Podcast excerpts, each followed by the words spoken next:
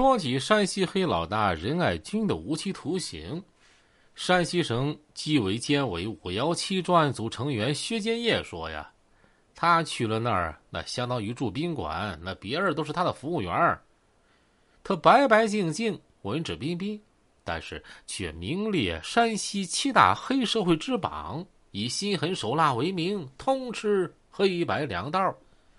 这个外号‘小四毛’的黑老大。”诸多恶行啊，可谓是罄竹难书啊。伏法之前，他抢劫、经营黑社会组织、寻衅滋事、强迫交易、行贿、拉拢官员，无恶不作；伏法之后，他搁狱中住单间儿、开小灶，甚至把一个狱友逼到自焚。但即便如此高调，其探望者依然是络绎不绝，甚至还有当地官员主动前去看望。他被判无期，但是从进监狱的那一刻开始就火箭式的减刑。二零一三年，只蹲了十年耗子的他刑满出狱了。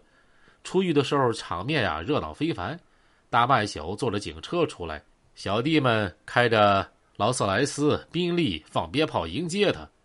但是，随着国家扫黑除恶的大旗猎猎作响，任爱军又一次锒铛入狱。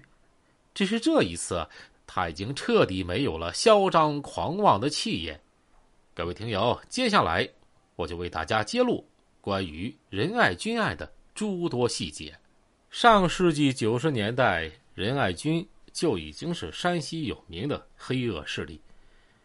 一九九四年，他因犯流氓罪、故意伤害罪、抢劫罪被判有期徒刑六年。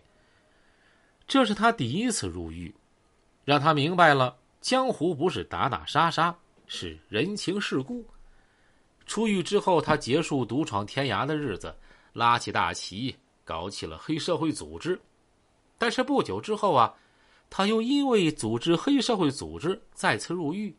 等再出来，已经是十年之后。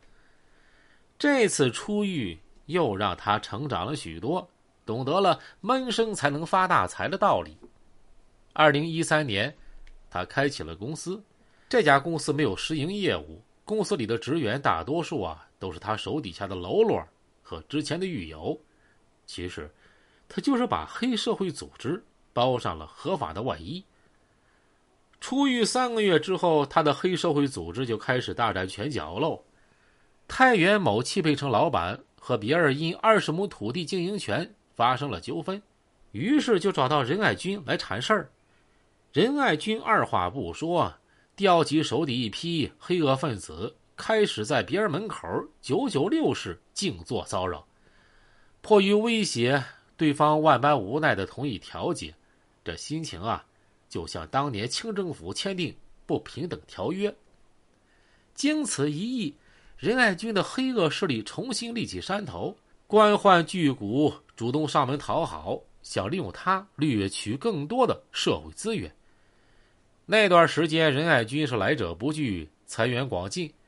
因手上现金流太多，他还曾进行投资，但这次投资的结果是一地鸡毛，还拉了个倒霉蛋背锅。当时啊，他经过一个商人介绍，投资了一个矿产项目。那几年山西煤炭业势头正劲，他想也没想就大笔投入，没想到这笔投资啊却失败了。事后，他左思右想，觉得自己投资失败的原因是被奸商所骗。退一步，越想越气，忍一时是越想越亏呀。他对司机说：“你敢不敢去把他的腿打断啊？”这个他呀，就指介绍他投资的商人。这个司机早就有入伙之心啊，听到任爱军抛来橄榄枝，于是二话不说，就拎着汽修工具朝被害人腿上连敲数下。真把对方的腿呀给打断了。任爱军身上类似的恶性事件还有很多，他早就成了当地一霸，无法无天。二零一五年，他侵占一栋别墅之后，不但不付钱，还欠缴电费十多万。房主王某多次上门催缴无果之后，气愤的给别墅啊把电给断了。可这一下又惹毛了任爱军，他感觉。自己的权威受到挑衅了，于是纠集了手下一批无赖，多次对王某进行围殴。几年间，任爱军多次指使手下寻衅滋事、强迫交易、非法侵入住宅，获取巨额经济利益，同时也给当地老百姓造成了极大的恐慌。在山西当地，很多人都费解呀，这为什么坐了两次牢的任爱军出狱之后，不但没收敛，反而更加嚣张了？甚至，二零零三年白纸黑字判的无期徒刑，咋关了十年就出来了呢？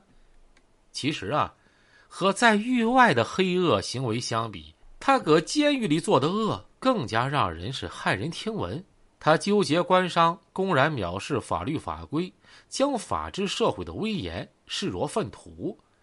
前些年，切格瓦拉周立奇因盗窃罪被关看守所，面对媒体啊，他说出了那段荒诞名言，说进看守所感觉像回家似的。这段话后来被人们猛批，其本人近些年也意识到错误，并主动道歉了。但是这话到了任爱军那儿，那就是监狱里的行动方针。